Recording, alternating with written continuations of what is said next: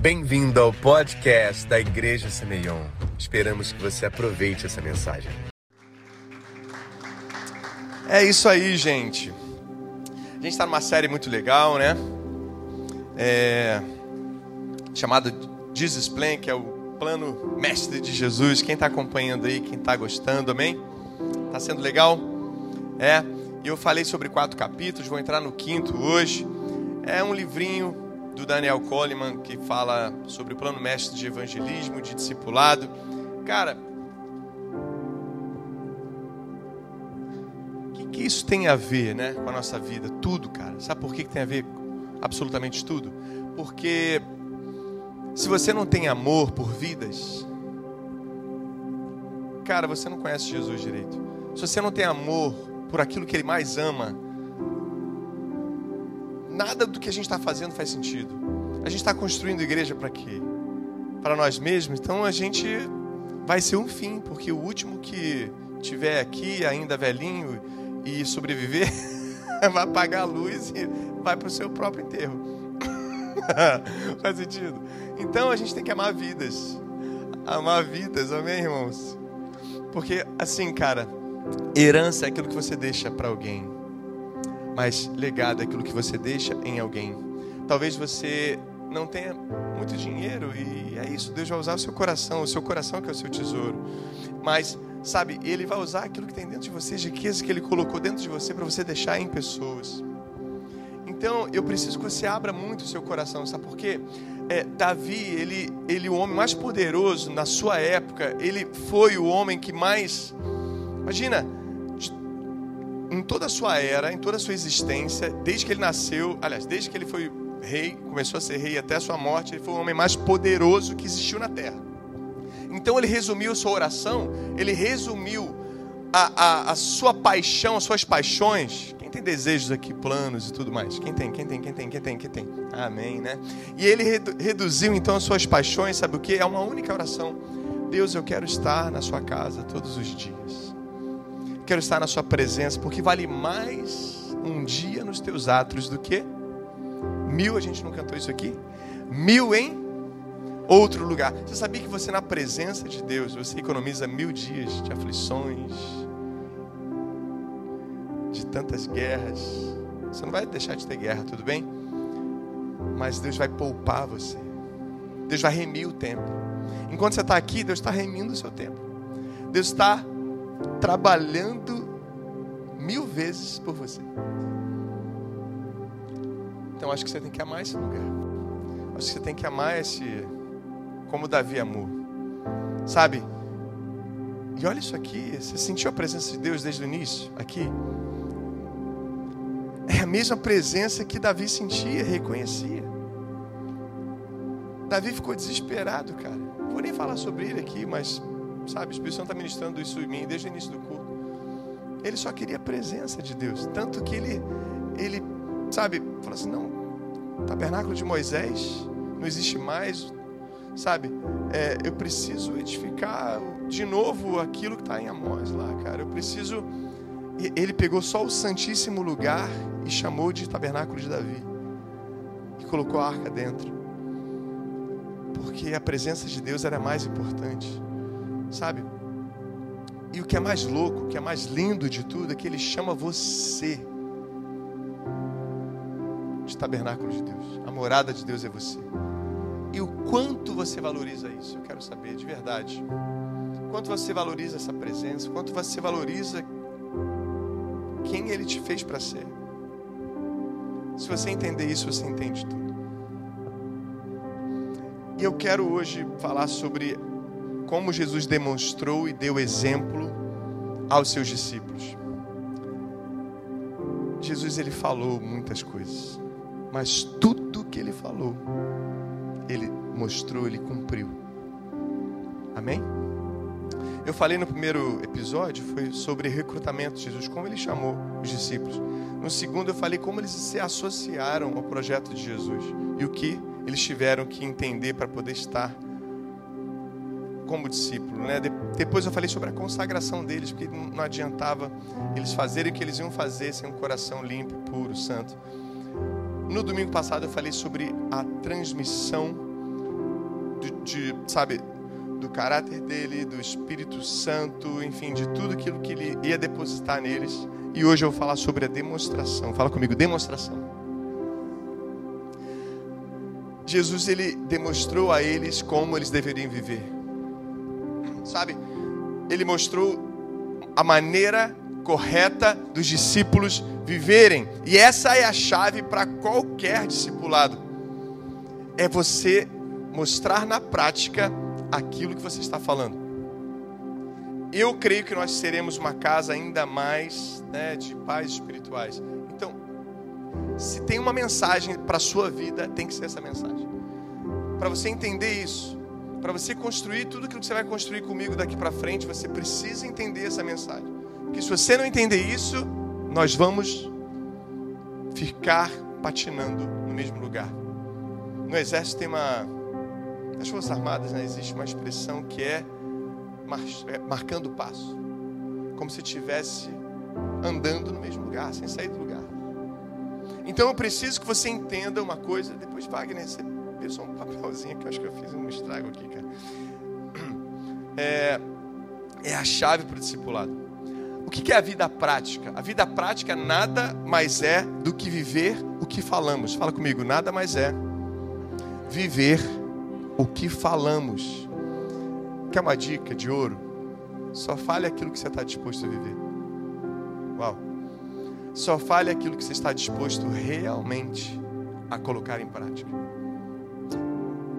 Falar é. É ouro, cara. Aliás, o falar é prata, o calar é ouro. Amém? Por falar em Olimpíadas, né?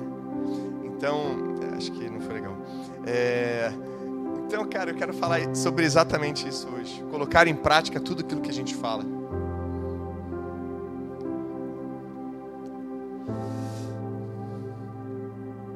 Isso vai ser um raio-x das nossas condutas ministeriais daqui para frente do nosso, do nosso ministério, do nosso chamado, de tudo que a gente vai fazer.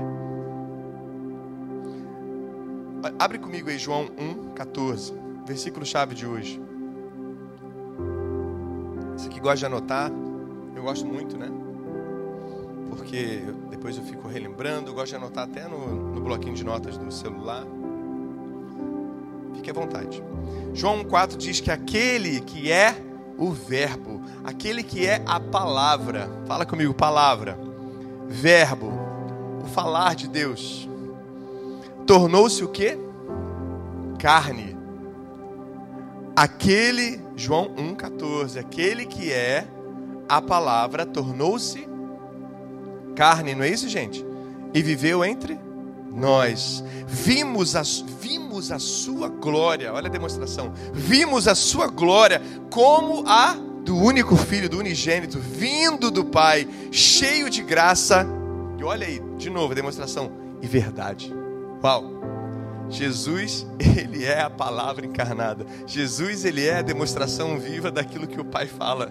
Amém? Então, tudo aquilo que Jesus falou, ele cumpriu porque ele é a própria verdade encarnada. Faz sentido? Amém? E se.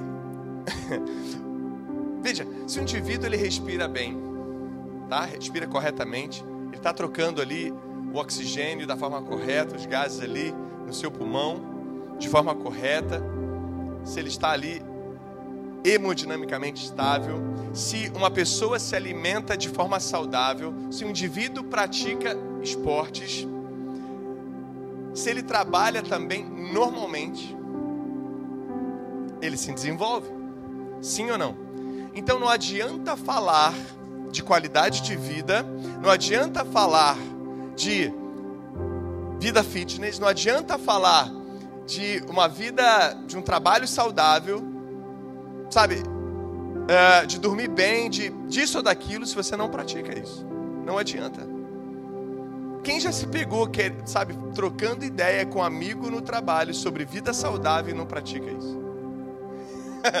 Faz sentido? E não pratica isso. Então, vamos nos comprometer daqui para frente, o que a gente falar, a gente vai cumprir. Porque ser cristão é ser como Jesus. O sim é sim. E o não é não. Precisa viver a verdade e encarnar a verdade. Sabe? A palavra diz que nós somos as cartas vivas de Deus. Para que falar então? Se você pode demonstrar. E foi isso que tornou os discípulos apaixonados que, por, pelo que Jesus fazia. Opa, o que, que eu falei? Fazia e não falava. Pegou?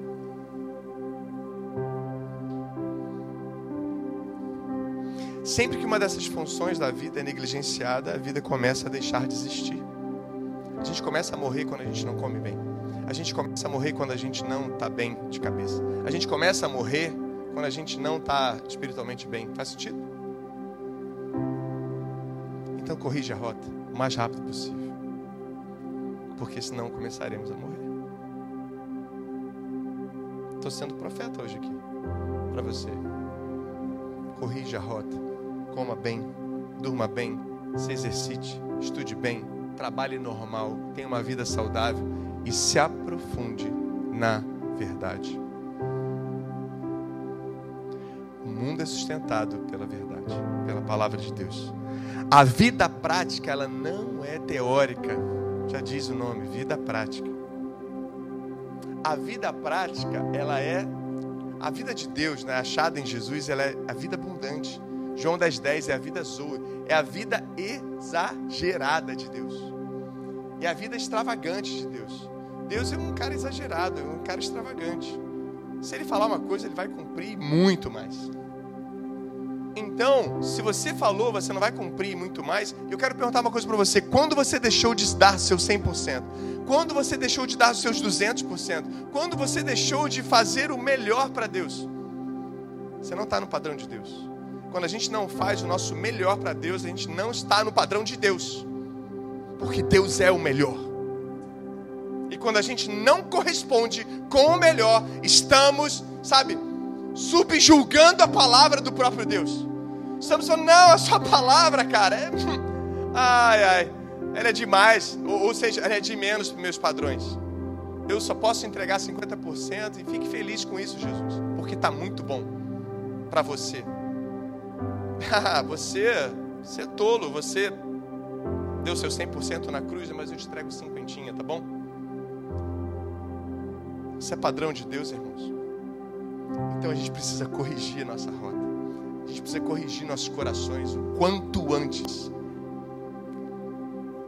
Que, que como o Apocalipse diz, né, cara? Aquele que tem ouvidos ouça que o Espírito diz à igreja. A gente vive um tempo, cara.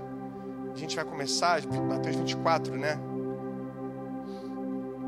Quando as dores vêm, o período da grande tribulação vem, é um período de apostasia grande, mas é um período também daqueles remanescentes, de grande avivamento com esses remanescentes, de problemas estourando em todo o mundo você, você, você vai se cansar de ver telejornal, porque vai ser uma crise atrás da outra em todos os lugares do mundo e ao mesmo tempo. Mas os remanescentes crescendo e apostasia, a igreja 50% ó, caindo, essa se perdendo. Isso é Bíblia. Vou trazer essa, essa série de novo, do, do fim dos tempos, de spoiler para você, mas cara, quero te falar. Isso é uma marca da besta. Isso é uma marca do 666. Sabe? Que, que, é, que, que é 666? É aquilo que não completa o sete nunca. É aquilo que é humano, cara. E tudo aquilo que é humano foi contaminado pelo pecado. Então saia desse lugar o mais rápido possível. E entregue o seu melhor para Deus.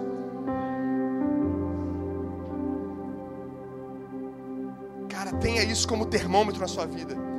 Nessa área eu estou dando meu 100%. Nessa área eu estou sendo melhor para você, Jesus. Isso aqui eu estou sendo bom para você, Jesus. Isso aqui eu estou sendo bom. No meu relacionamento eu estou sendo bom. Em casa eu estou sendo bom, Jesus, para você. No meu trabalho, no meu ministério, Jesus. Sabe, com a minha liderança, com meus liderados, Jesus. Em todas as áreas eu estou dando o meu melhor para você, Jesus. Porque se eu não estou dando, eu estou humanamente cumprindo. E eu estou, sabe, atendendo um padrão babilônico, cara. Um padrão humano, um padrão marcado por esse tempo. Sabe, irmãos? E cara, como Jesus tornou apaixonante o que ele fez.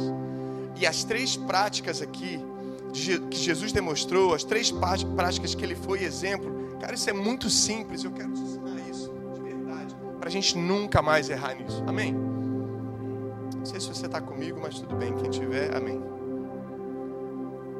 Primeiro, a prática da oração. A prática da oração. Você tem orado? Você tem orado? Você tem orado, irmãos? Sabe quando eu vejo que uma pessoa tem orado? É quando ela tem linguagem. É quando ela tem sempre uma, uma coisa diferente na oração dela. Eu sei que ela está orando. Porque Deus está falando. Quando ela ora sempre da mesma forma, sempre da mesma da fórmula ou da forma dela, evolui, cara, virou um religioso.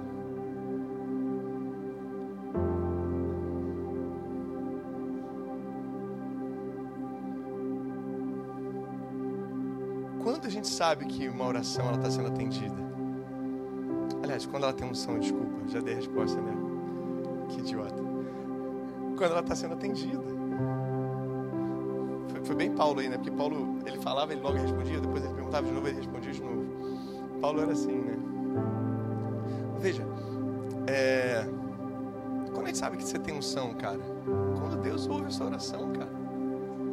Deus tem prazer Simplesmente achar um coração que está cumprindo ali, cara, seus princípios, apaixonado, dando o melhor dele. Cara, pô, vai lá, Gabriel, tende lá. Libera lá, cara. Só que manda o meu 100% para ele também, porque eu sou extraordinário. Porque eu sou extravagante. Ele não vai ter só o que ele quer, não, cara. Ele vai ter muito mais. só, só a linda pegou, hein? Quem pegou? Amém? Glória a Deus. Então, a prática de oração, cara, Jesus foi muito intencional. E com frequência ele, ele permitiu que os seus discípulos vissem ele conversar com o Pai. Então, ele sempre proporcionava essas cenas, sabe? Então, os discípulos eles podiam perceber que a força de Jesus, sabe? O Jesus morfava. É, a força de Jesus vinha da oração. Quando ele saía do lugar de oração, cara, meu irmão, primeiro que vier na frente aí, vamos, vamos estar tá com o store ligado aí, porque vai acontecer tudo que você imaginar. Cara, tudo acontecia, era multiplicação dos pães, era, era, sabe, todos sendo curados. Cara, a força de Jesus era derivada da oração. Você quer ter força? Ore. Você quer que as pessoas que, cara, estão com você, que estão no seu discipulado, tenham força e se apaixonem por isso aqui tudo? Deixa ela acompanhar o seu estilo de vida de oração.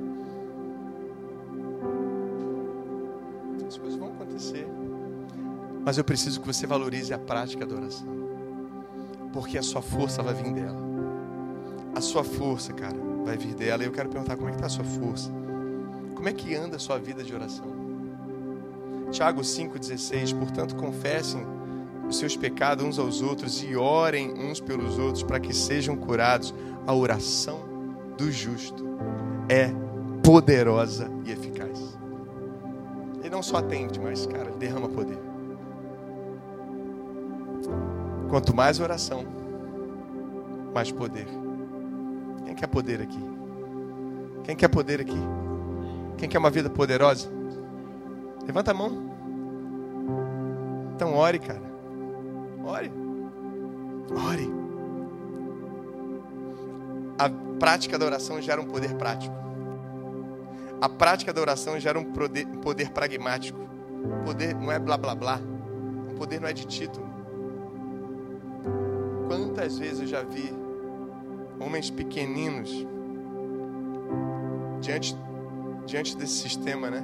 Mundo orando por grandes homens, sabe, cheios de títulos, cheios de CEOs da vida, cheios de estrelas aí, e sem temor nenhum, porque o poder dele não vem dele, vem da prática de oração dele, amém? Faz sentido? Então, se você tem muito temor de homens, você precisa orar mais. Se você tem muito, cara, trava, você precisa orar mais. Você precisa gastar mais tempo orando, até que o seu poder seja prático. Faz sentido, gente? Eu estou sozinho aqui, que legal. Isso vai fazer pessoas naturalmente seguirem. naturalmente. Naturalmente. Cara, você acha que Deus não vai fazer assim? Não, eu vou. Esse aqui está orando pouco. Esse aqui está orando bastante. Esse aqui tem muito poder. Esse aqui é prático. Vou entregar esse cara aqui especial para esse aqui, não. Vou entregar para esse aqui. Faz sentido? É simples. Você acha que Deus não pensa assim? Pensa assim? É, é simples. é simples. Tão fácil as pessoas se apaixonarem. E Ele vai te dar, cara. E Ele vai te dar vidas. Ah, quem que clamou mesmo, hein? Dai-me filho, se não morro?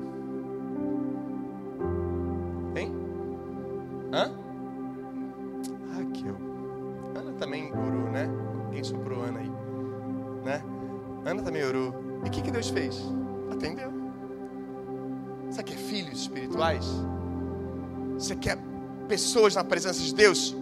Ore. Abra seu ventre espiritual e comece a orar. Prático. Deus é prático. Você está orando por isso? Pau, amém. Dá para ela, Jesus. é, amém. Eu me lembro uma vez eu estar tá, eu tá de joelho em casa, na minha cama, orando tal. Ali falando com o Senhor, ali pertinho da cama, né? Do ladinho da cama. Estava tão, tão imerso em Deus, tão obnubilado assim, sabe? Tão fora totalmente dessa terra, assim. Tava ah, arrebatado mesmo, assim. E quando dei por mim, quem que eu vi do outro lado da cama? Samuel, orando na mesma posição. Ele dava aquela oradinha, depois ele olhava assim para ver se eu estava olhando para ele, né? Ele olhando, aí ele meio que cansou e meio que dormiu, assim, sabe? Ele estava ali um tempão, cara. Porque o exemplo ele arrasta. A palavra empurra, mas o exemplo ele arrasta. Faz sentido? Sabe? É...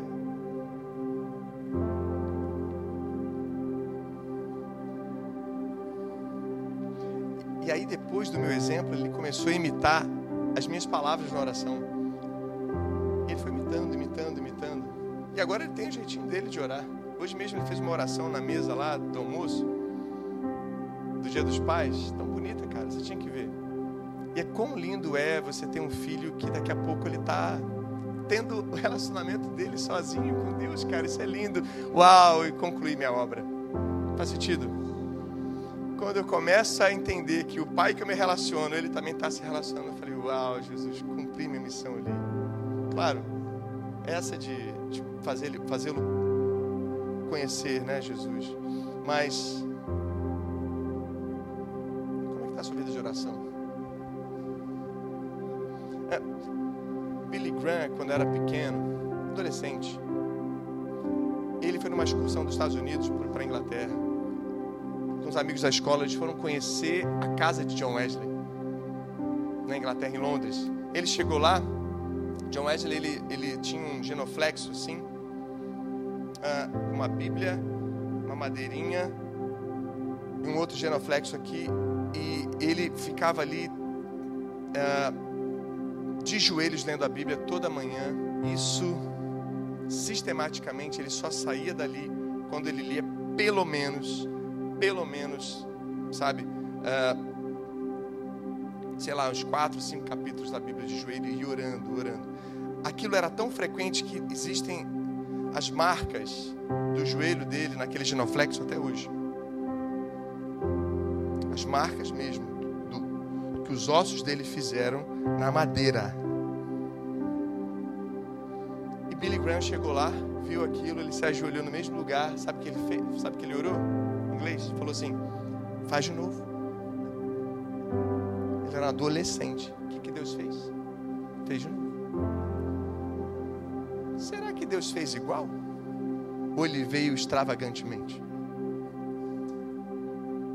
Eu acho que Billy Graham foi maior do que John Wesley, porque na sua época John Wesley foi maior. Mas Billy Graham, na nossa época, ele alcançou bilhões de pessoas.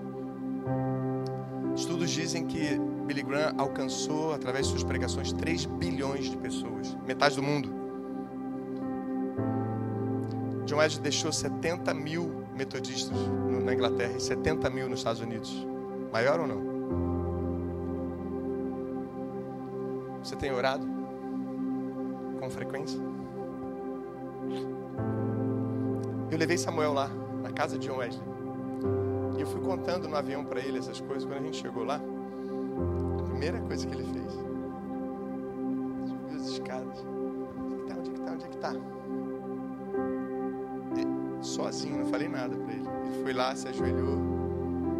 Falou, Jesus, faz de novo. Eu na, eu na porta, né? Jesus faz de novo. Eu falei, não demora muito não que eu quero ir também. e eu fui, cara, eu fui lá.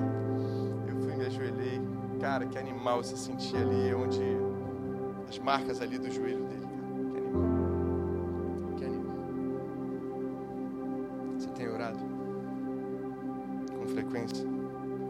apaixona por essas histórias que te levam tanta paixão para o coração, então você vai pegar essa paixão, esse fogo e vai fazer o quê? Fazer outras pessoas se apaixonarem? Porque quando a gente está apaixonado, a gente fala daquilo que a gente está apaixonado para todo mundo, até para quem não deve. Né? Então Jesus ele não forçou os seus discípulos. Para de olhar para o seu grupinho de WhatsApp lá e falar assim, ah, porque não corresponde, não sei o quê. Cara, seja um exemplo. Seja um exemplo, seja o primeiro a ser um exemplo para eles. Isso leva tempo, fica tranquilo. O pastor está de boa nisso. Isso leva tempo. Mas seja um exemplo. Porque se você estiver apaixonado, aguarde. As pessoas vão se apaixonar. John Wesley dizia, cara, sabe o que eu faço? Eu só me coloco em chamas para as pessoas me virem pregar. Se coloque em chamas. Se coloque em chamas. Amém? E casais vão seguir vocês, e jovens vão seguir vocês, e adolescentes vão seguir vocês, e adultos vão seguir vocês. Se coloquem em chamas. Amém, irmãos? Fui muito ministrado por essa palavra.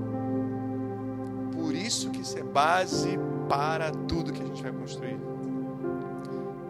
Se você não está provocando fome em alguém, é porque você só está começando. Os discípulos tiveram fome daquilo que estava em Jesus, sim ou não? Daquela paixão, sabe, de tudo que ele fazia. Então, ele continuou orando até que os discípulos ficassem famintos. Então, você só vai parar quando as pessoas estiverem saciadas. Aí é só hora de dizer: é, tá bom, vou parar. Enquanto isso, cara, continua. Porque você precisa aumentar a sua fome para que isso gere fome nos outros. Fala assim comigo: fome gera fome, fogo gera fogo, paixão gera paixão. Se você não está provocando fome, é porque você só está começando o seu processo de fome. E fica tranquilo, mas vá rápido. então ele aproveitou essa oportunidade da fome deles para ensinar o essencial para que eles fossem fundamentados nos princípios de oração. Então, veja, então não é só despertar a fome, tudo bem? Não é só despertar a fome. Fala comigo, não é só despertar a fome, mas é ensinar a eles comerem. Faz sentido? É ensinar a palavra para eles. Você tem que estar com dupla disposição. Lucas 11, vamos ler junto. Esse texto é lindo, né? De 1 a 13. De 1 a 13, de Lucas 11. E aconteceu que, estando ele a orar num certo lugar, diferente, hein? Estando com ele a orar em certo lugar, quando acabou, lhe disse um dos seus discípulos: Olha, ele foi orar e olha o que ele despertou. Um dos discípulos chegou para ele no meio da oração e falou: O quê? Senhor, ensina-nos a orar. Como também João ensinou aos seus discípulos, e ele disse: Jesus disse: Quando orares, então, dizei. E aí você sabe, né? Pai nosso, que estás no céu, santificado seja o teu nome. E aí ele vai dizer, cara: Digo-vos ainda que se não. Que se não. Uh, você não, não der aos seus amigos. Uh, não, não é isso. Assim. E eu vos digo a vós: pedi e dar-se-vos-á, buscai e acharei, batei e abrir-se-vos-á. Porque qualquer que pede, recebe, e quem busca, acha, a quem bate, abrir-se-lhe-á. E qual o pai dentre vós que o seu filho lhe pedir pão, lhe dará pedra? Ou também, se pedir peixe, lhe dará uma serpente? Ou também, se pedir um ovo, lhe dará escorpião? Pois se vós, sendo maus, sabeis dar boas dádivas aos fi vossos filhos, quanto mais dará o Pai Celestial o Espírito Santo àqueles que lhe o pedirem. Jesus não ensinou oração apenas, mas ensinou a eles terem um relacionamento com Deus.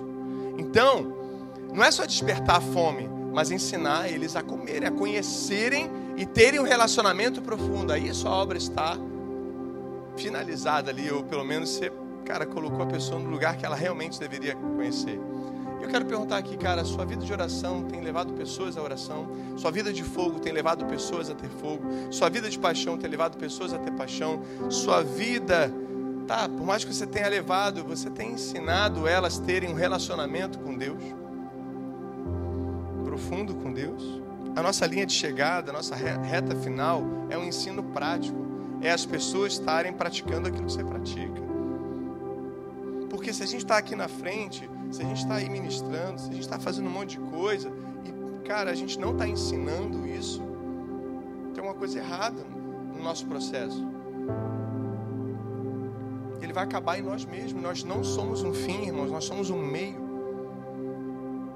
Nós não somos linha de chegada para nada, nós somos um meio, faz sentido? Amém? Você é um canal de bênção. Você é um canal de, sabe, de transferir aquilo que Deus está fazendo em você para que seja verdadeiro.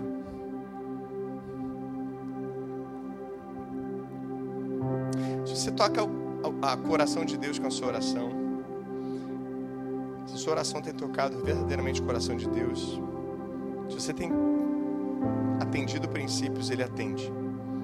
A gente acabou de ler: quanto mais oração, mais entrega, mais intimidade, mais poder. Então, os três exemplos, então, que Jesus deu na sua vida prática. As três práticas dele. Primeiro é o que? Uma prática de oração. Segundo, anota aí. O uso das escrituras. Estou no básico hoje. Estou na aula zero. Sim ou não? Mas a gente tem pecado às vezes nisso, né? Isso é base para tudo. E cara, e como a gente vai construir mais e mais uma igreja poderosa em base. É, eu falei aqui já, né?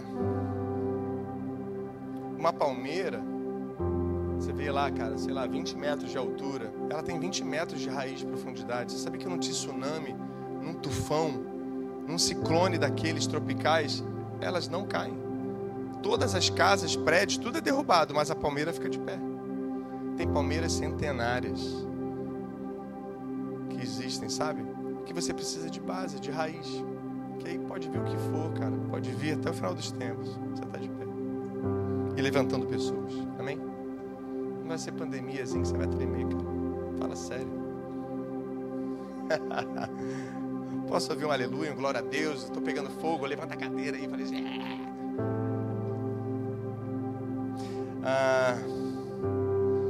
Jesus jamais deixou de lançar a Bíblia em qualquer conversa em qualquer situação, sabe? Em, em qualquer em qualquer cena, você você não vê Jesus sem citar o Pai. Vou te dar um dado aqui importante. Vem comigo aqui. 66 referências ao Antigo Testamento. Veja, eles estavam vivendo o Novo Testamento. Então não existia o Novo Testamento ainda. Tudo bem? Está comigo aqui? Conseguiu pegar? Então, como é que Jesus está ali vivendo as coisas e já tem Novo Testamento escrito? Não existe isso. Então, ele faz 66 referências nos seus diálogos só com os discípulos. A Bíblia que existia, que era o Antigo Testamento, tudo bem? Ele faz 66 referências só nos seus diálogos com os discípulos. É bastante ou não? Agora peguei 90 alusões, ou seja, 90 citações bíblicas, né? A, com a interpretação dele a, a outros indivíduos. Uau! Mais 150 citações que Jesus fez, só o que aparece que deu tempo de Mateus, Marcos lá e João e Lucas pegar para botar. Mas ele falou muito mais, sim ou não? Ele era a palavra viva. Amém? Então, qual é a base para a sua fé? Qual é a base do seu chamado? É ser como Jesus. Então, simplesmente, você está conversando, veja, discipulado, discipulado em qualquer lugar, cara. Está só na igreja, numa reunião de dois, três, quatro, cinco, dez pessoas. Você vai fazer qualquer coisa, já é discipulado. Eu considero as pessoas do hospital que trabalham comigo já minhas ovelhas. Não é? É discipulado. Eu estou falando ali qualquer coisa, a pessoa vem com um monte de lenga-lenga. Eu falo, é, mas cara, Deus, Ele é poderoso nisso, aquilo, aquilo sabe? Você demonstra ali, cara, com as suas atitudes, sabe, com, com as palavras ali que você pode encaixar naquela conversa, coisas que você vive realmente. Amém, irmãos?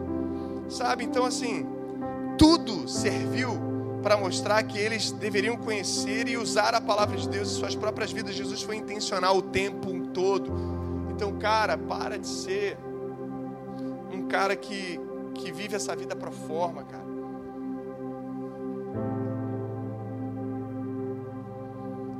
Jesus ele, ele era a forma viva e ele lembrava a todo instante e vivia a Bíblia na frente deles.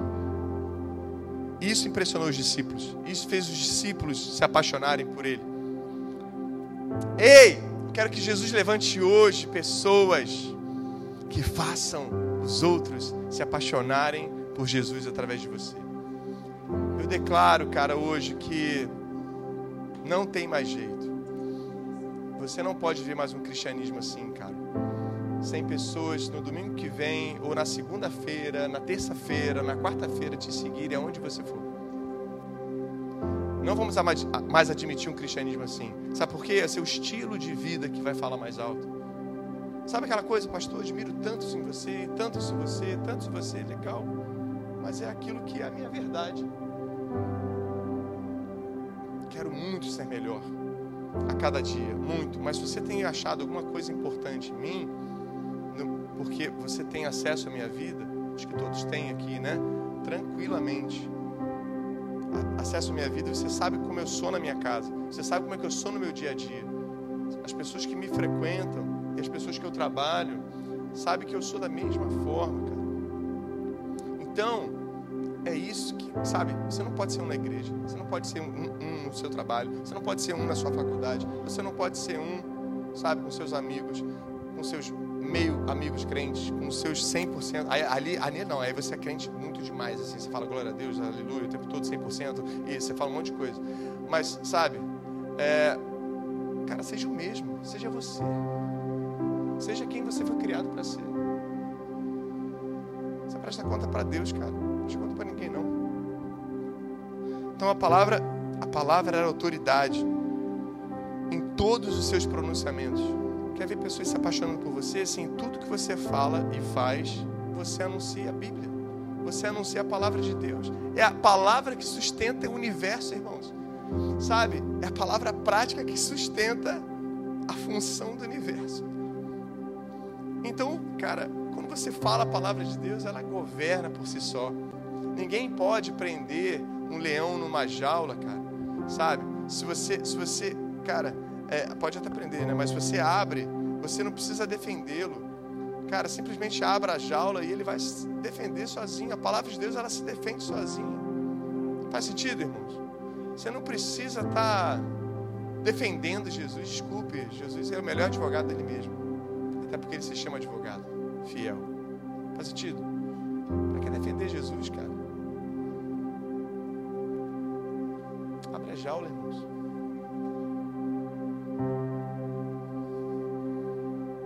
Os sinais desse tempo, dos fins dos tempos, né? É homens distorcerem a palavra para poder satisfazer egocentrismos. Isso é, são falsos mestres. É distorcer a verdade para poder encaixar no coração do outro. É você reduzir a palavra, sabe o que? Ao humanismo.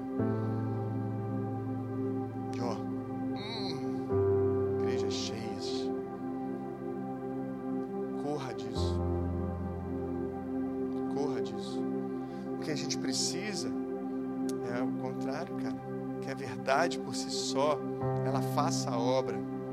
Sabe? A obra que ele começou, ele é fiel para terminar. Então, se você simplesmente falar a verdade, ela não volta vazia. A palavra não volta vazia. Deixa ela trabalhar por você. Mas seja a verdade também, né? Então ele deixou claro, cara, que se tivessem que prosseguir em comunhão com ele,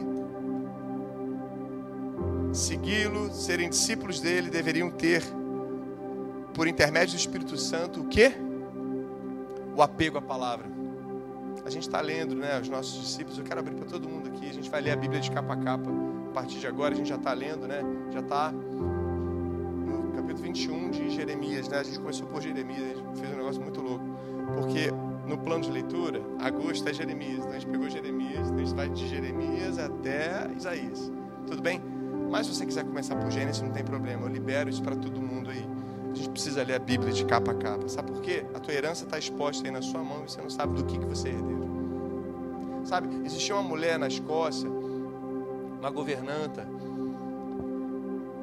uma senhora que serviu ao rei né, do Reino Unido por muitos anos, desde adolescente até, até a sua idade adulta, né, até o fim da vida. E ele morre e ele deixa uma carta para ela e ela acha tão bonito aquilo, né? Imagina a carta do rei assinado e, e carimbado por ele, né? Naquele carimbo real. O que, que ela fez? Ela emoldurou, botou na parede. Lembrar do meu do meu Senhor, né? Pela vida inteira, tal, até minha morte. Aí ela tinha assistência. Isso, é, isso, é, isso é, história é real. Ela tinha assistência da, da realeza sempre, né? Todo mês eles iam lá, o que aquela senhora precisa, né? Levava compras e tal, ver se ela estava bem, tá, tá, tá, morava sozinha, né? Até que um dia um deles lá se interessou, olhou, essa, essa letra é do rei, olha, cara, o carimbo do rei, a assinatura do rei, gente, vem aqui a ver. Tá, tá, tá, tá, tá, tá, tá. O cara ficou catatônico assim, sem reação. Falei, a senhora sabe que o, filho, o rei não deixou filhos, né? Ele transferiu seu reinado. Bom, acabou sendo transferido para outro parente que assumiu lá, não sei quem é, mas é da linhagem da, da rainha Elizabeth, tudo bem? Mas ele disse que todos os bens que, que eram dele é da senhora. E a senhora está aqui recebendo uma cesta básica todo mês da nossa ação social da realeza.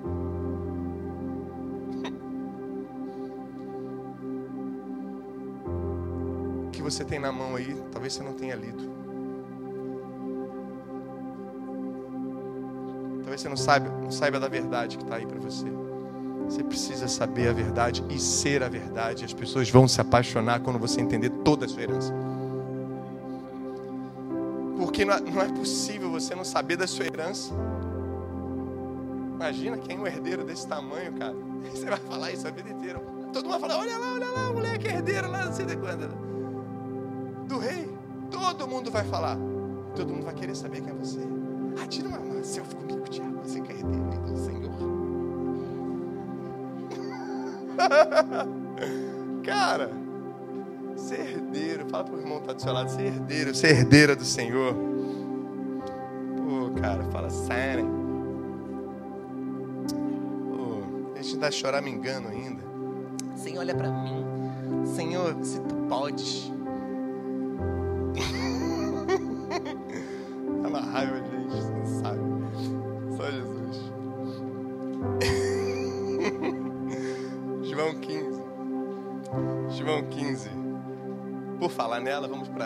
João 15, de 5 a, é, versículo 7. Se vós estiverdes em mim e as minhas palavras em vós, pedireis tudo. Quais são as quatro letras aí que você acabou de ler? Tudo. E o que quiserdes, meu Deus do céu, o que, que você quer em Deus, Jesus? E vos será feito. Mas tem que morar em você, você tem que saber tudo. Como o livro de Eli. Você já viu aquele filme, o livro de Eli? Você sabia que no final do filme ele era cego? A palavra era ele. Dê spoiler, já entreguei o livro. Vai, vai ver. A palavra tem que ser você, cara. A pessoa tem que perguntar a sua religião, não. Ela tem que falar assim, você é cristão mesmo, hein, cara. Aí eu falo para ele assim, aí é que eu falo, né? Porque isso não é não? eu sou a maioria, cara. Eu tenho Deus, irmão. Eu que sou a maioria. Eles que são a minoria. Fala sério. Tem medo de quê, rapaz? Tem medo do capeta, tem medo de gente. Pode aplaudir Jesus por isso. Amém. Glória a Deus.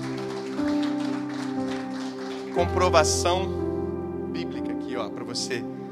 Deus tem prazer e compromisso com a oração de quem vive a palavra de Deus. Vamos repetir? Deus tem prazer e compromisso com a oração de quem vive, pratica a palavra de Deus. Vou repetir: você tem praticado? Então você pode pedir tudo, meu irmão. Se não tem acontecido, é porque você não tem praticado. Mas hoje a gente está passando o rodo aqui ah, zerando tudo, amém? Glória a Deus. uh, aleluia. ah, Jesus, eu fico empolgado, sabe por quê? Porque eu sei que vai acontecer tudo na sua vida, cara. Eu fico empolgado que daqui a pouco meu WhatsApp tá cheio lá. Eu falei, tá acontecendo tudo. Que quando não tá acontecendo nada, a gente festa. Vai orar, vai praticar, vai ler a Bíblia e vai acontecer. Amém, aleluia. eu estou te ensinando isso aqui, cara. Que o segredo da minha vida é esse. Não tem outro segredo para te ensinar. Só tenho esse. Isso que eu aprendo em Jesus. Primeiro, então, a prática da oração. Segundo, o uso das escrituras. Três, a conquista de almas. Jesus era intencional, fazer eles se apaixonarem, ao vendo, vendo eles orarem, falar assim, me ensina, me ensina, me ensina até que eles praticaram e tiveram um relacionamento com Deus. Depois, se apaixonarem pela prática da palavra, eles serem a própria palavra, ensinou para eles, então, tá, se vocês praticarem isso, se a minha palavra estiver dentro de vocês, vocês também forem o verbo como eu sou, aí você pode pedir tudo que vai acontecer. Agora, ele ensinou também isso, a conquistar almas, porque ele era tão intencional que ele, tudo que ele fazia, era sempre um meio com esse fim conquistar almas. Sempre tudo. Você está no seu trabalho fazendo o quê? Ganhando dinheiro, né? Sendo feliz, né? Construindo uma casa, né? Não está ganhando alma? Então você não está cumprindo o ID. Você está estudando, né?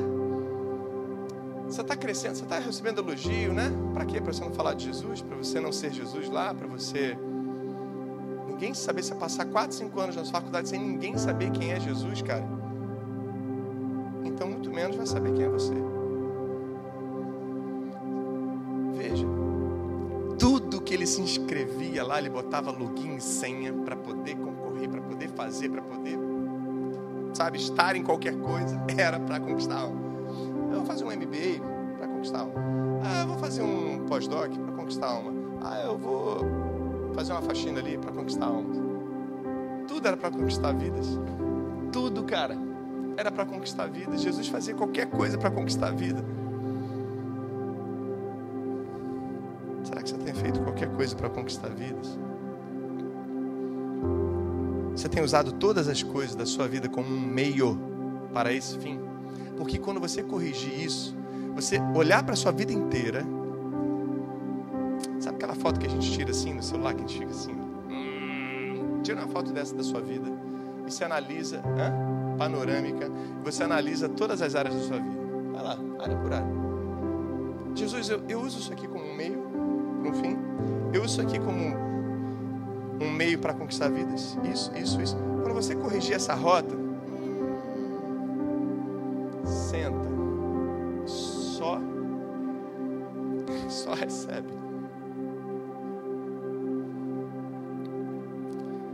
Toda a sua disciplina foi demonstrada.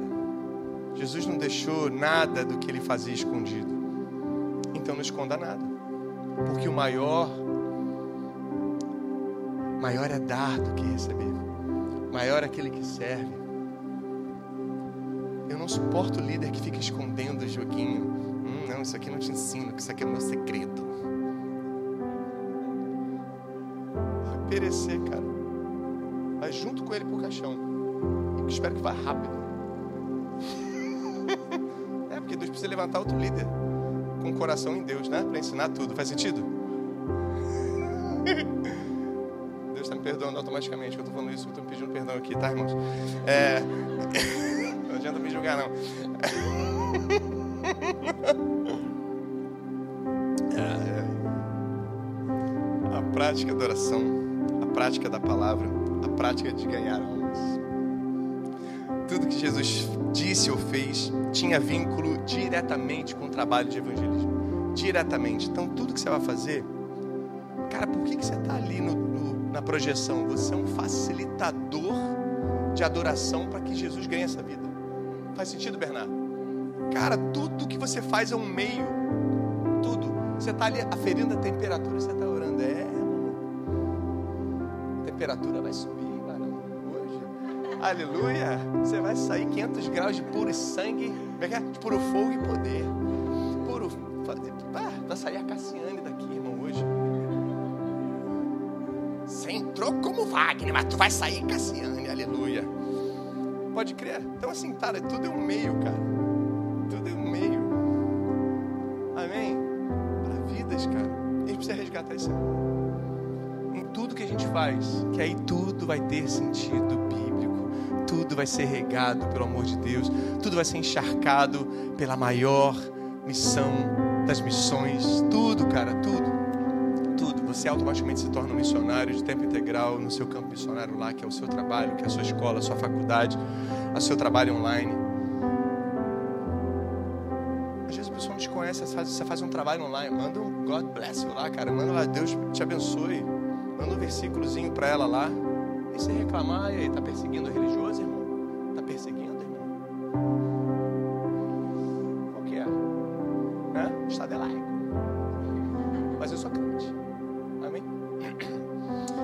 Cara. ah, Jesus. Tudo era um meio para ganhar almas. Ele era 100% intencional. E eu quero perguntar se é 100% intencional. Então ele tinha uma fixação, ele tinha uma missão clara. Por isso que existia verdade em tudo que ele fazia. Olha aí, existia verdade, palavra, né? Existia verdade em tudo que ele fazia. Então que haja palavra em tudo que você faz. E você vai ver Deus. Cara, esse cara é um campo, uma terra fértil para eu fazer o que eu quiser. Ele é, cara, é, é, é terra humus. É, é, terra onde eu posso, o que eu plantar ali eu vou colher. O próprio Deus vai se interessar totalmente na sua vida. Porque às vezes ele não tem achado, né? Às vezes o que ele depositou em você tá como aquela parábola do semeador, né? Tá no meio do caminho aquela semente. E veio diabo rapidamente, você recebeu até aquela palavra com alegria, mas ela ficou no caminho ali, ela ficou sem direção, ela ficou sem você meditar naquilo. O diabo vem, ó, toma como uma ave. Jesus ele explica a parábola do semeador assim, né? E aí o segundo, o semeador semeou num outro lugar, segundo momento ali, em meio às pedras. Só que pedra, ela até tenta fazer uma raizinha por cima da pedra ali, né? A semente, mas como ela é muito frágil, morre porque ela não tem profundidade. Tenha medo da sua falta de profundidade, cara. Tenha medo das suas faltas de raízes onde você está plantado. Tenha medo de, de, de ter medo de se aprofundar. De se envolver. De dar o seu 100%. Tenha medo disso. Terceiro momento. No meio dos espinhos, o semeador veio a plantar aquela semente ali, mas caiu no meio dos espinhos. Ou seja, Jesus explica que os espinhos são o nosso dia a dia que vai sufocando, sabe? O excesso de trabalho, o excesso de estudo, o excesso de, é, é, é, de urgências que as pessoas demandam da gente, sabe? E ocupa as prioridades, que é o próprio Deus e o seu reino. E aí leva embora aquilo que é mais importante. E Deus deveria estar aqui e ele acaba sendo o último do seu ranking. Mas sobrou o último. Que ele fala que aquela pedra, aquela semente cai não em pedra, não em espinho, mas cai em terra fértil. E ela nasce e dá frutos. Sabe? O reino de Deus é assim. Discipuladores, líderes aqui, eu quero falar com vocês. Reino de Deus é assim. Somente 25% essa é a estatística de Jesus. A palavra prospera esses 25% que você vai trabalhar. Só que eu quero dizer isso para a igreja toda agora. Quem que você quer ser? Os 75% ou os 25% de Jesus? Quem que você quer ser? Aonde está a semente que está sendo plantada, por exemplo, hoje no seu coração e todos que já foram plantados? Onde está? Caiu beira, na beira do caminho, cara? Caiu no meio das pedras? Ou caiu no meio dos espinhos? Ou você hoje? Pastor, eu até cheguei aqui assim, mas Hoje eu estou decidido a ser terra fértil. Eu quero corrigir minha rota. Eu quero ter uma vida prática de oração, fazer pessoas se apaixonarem pelo meu fogo. Eu quero, sabe, é, ser a Bíblia, ser uma carta viva. Eu não precisar falar, minhas atitudes mostrarem e as pessoas reconhecerem, cara, você é diferente, não. Isso não é elogio, é diferente. Não, você é cristão, cara. Uau! Que animal! É diferente é diferente, rapaz. Sou de Jesus, irmão. Eu sou de Jesus. Eu sou de Jesus. Eu sou de Jesus. Tá aí o diferente para você. Mano, é temor de quê, cara? Hoje eu tô que tô, né? Hoje eu vim com tudo, com o repertório inteiro. Sabe, cara, seja o próprio currículo para as pessoas. Eu fico pensando, Uh, se eles tivessem alguma plaquinha carregando, né? Sei lá, eles fossem para um lugar lá, chegavam na cidade tal, na beira da praia tal, não sei o quê. Se eles tivessem alguma plaquinha, tipo assim, para anunciar o discipulado ali, tipo os ensinamentos de Jesus, eu acho que eles botariam uma placa assim, se tinha alguma placa, né? É, classe sempre em andamento. eles eram o currículo, cara. Não tinha matrículas abertas, inscrição com Tiago, né? Mas, sabe, é, é pague com Judas.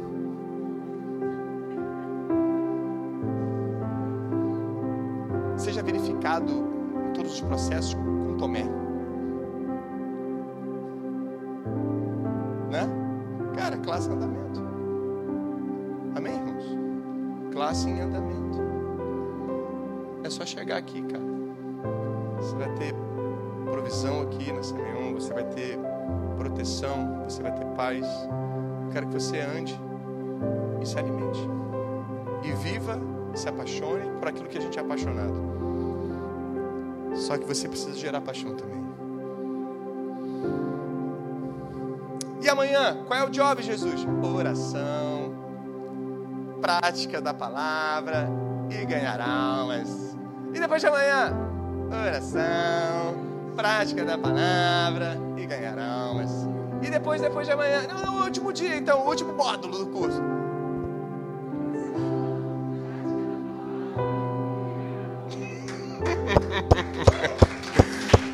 Ah, Jesus, faça tudo, cara, com esse fim. E você vai ser muito feliz, cara. Cadê o The Music Band?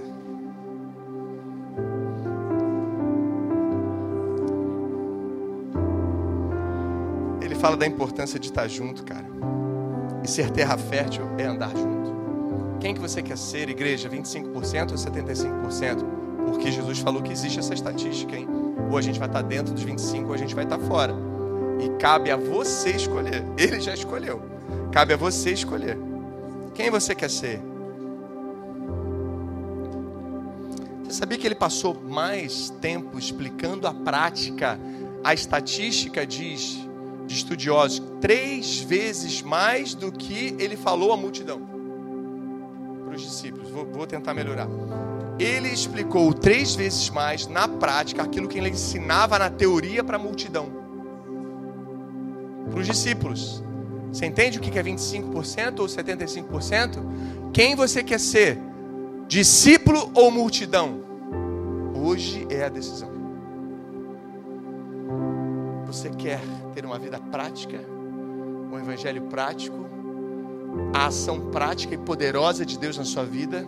Ou você quer sempre ficar na teoria? Você sabe da Bíblia, você sabe de Deus, você sabe até fazer uma oração legal, você sabe até os princípios lá que Jesus gosta, mas você não vê ele operando na sua vida.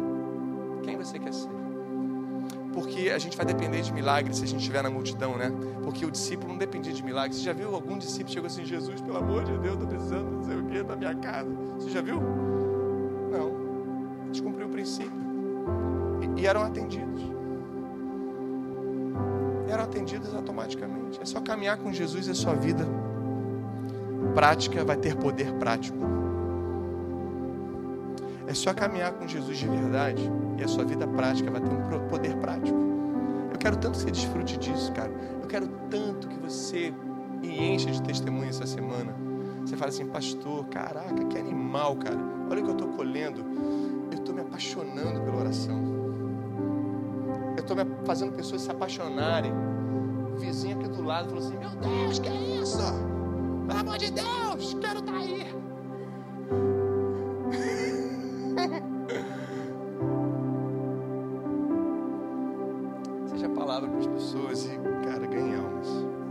Os discípulos procuram demonstração, a multidão somente explicação.